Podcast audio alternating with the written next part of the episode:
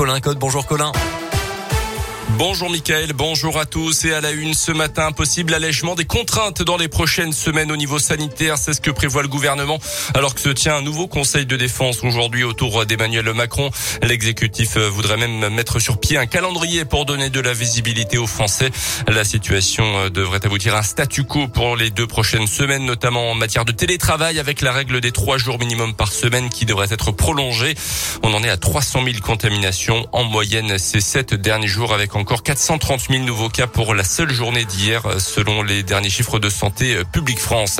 Dans l'éducation, nouvelle journée de grève à l'appel de plusieurs syndicats ce jeudi. Une journée qui s'annonce déjà moins suivie euh, que la semaine dernière.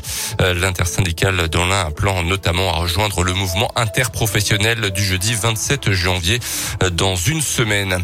Dans l'actualité également, un terrible accident de la route dans le Jura. Hier après-midi aux alentours de 17h, une voiture avec cinq lycéens à bord a fait une violente sortie de route avant de plonger dans un lac 10 mètres en contrebas. En cause probablement la route verglacée. Le bilan est très lourd. Quatre morts. Seul un jeune de 18 ans a pu s'extraire du véhicule et donner l'alerte. Une enquête a été ouverte pour homicide involontaire. Une cellule psychologique mise en place dès ce matin dans leur établissement. Dans l'actu également dans l'un, bon début pour le brin. La monnaie locale de Bourg-en-Bresse et de son agglomération a été lancée le 6 novembre dernier. Quelques mois après son lancement, 10 000 brins sont en ce moment en circulation. Des billets que l'on peut dépenser chez une cinquantaine de professionnels, des commerçants et producteurs dont neuf d'entre eux sont des comptoirs de change où l'on peut troquer ses euros contre des brins. Une monnaie locale qui a pour l'instant séduit 200 utilisateurs. Un début encourageant pour Charles Vieux-Drin, membre de l'association Le Brin.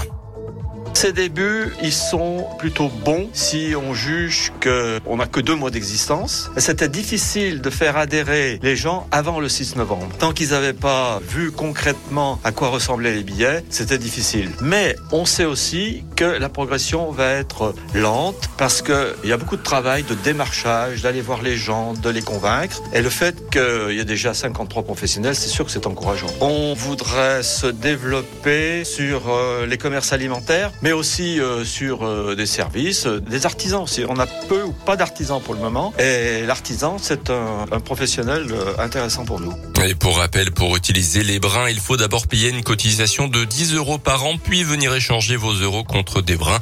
L'association prévoit dans les 3 à 6 mois le lancement de cette monnaie locale en version numérique sur smartphone. Si vous souhaitez en savoir plus, une réunion d'information a lieu le 27 janvier à Bourg-en-Bresse. Dans l'actu aussi en alternance chez un notaire de Miribel, il avait détourné l'argent des comptes de succession au total entre septembre 2019 et décembre 2020. Neuf personnes, selon le progrès, avaient été escroquées à hauteur de 177 000 euros. Un jeune homme de 25 ans se faisait donc passer auprès de ses victimes pour le successeur d'un des associés de l'étude notariale, mourant selon lui. L'argent passait en fait dans les paris en ligne. Le tribunal l'a condamné à deux ans de prison, dont un avec sursis.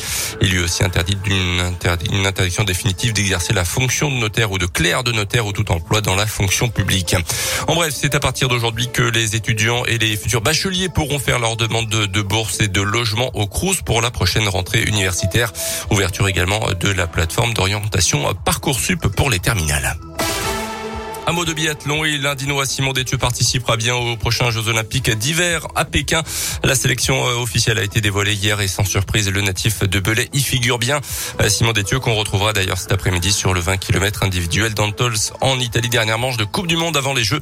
Euh, ça sera le 4 février à Pékin. Merci beaucoup Colin Cotte. L'actu en continue, radioscoop.com et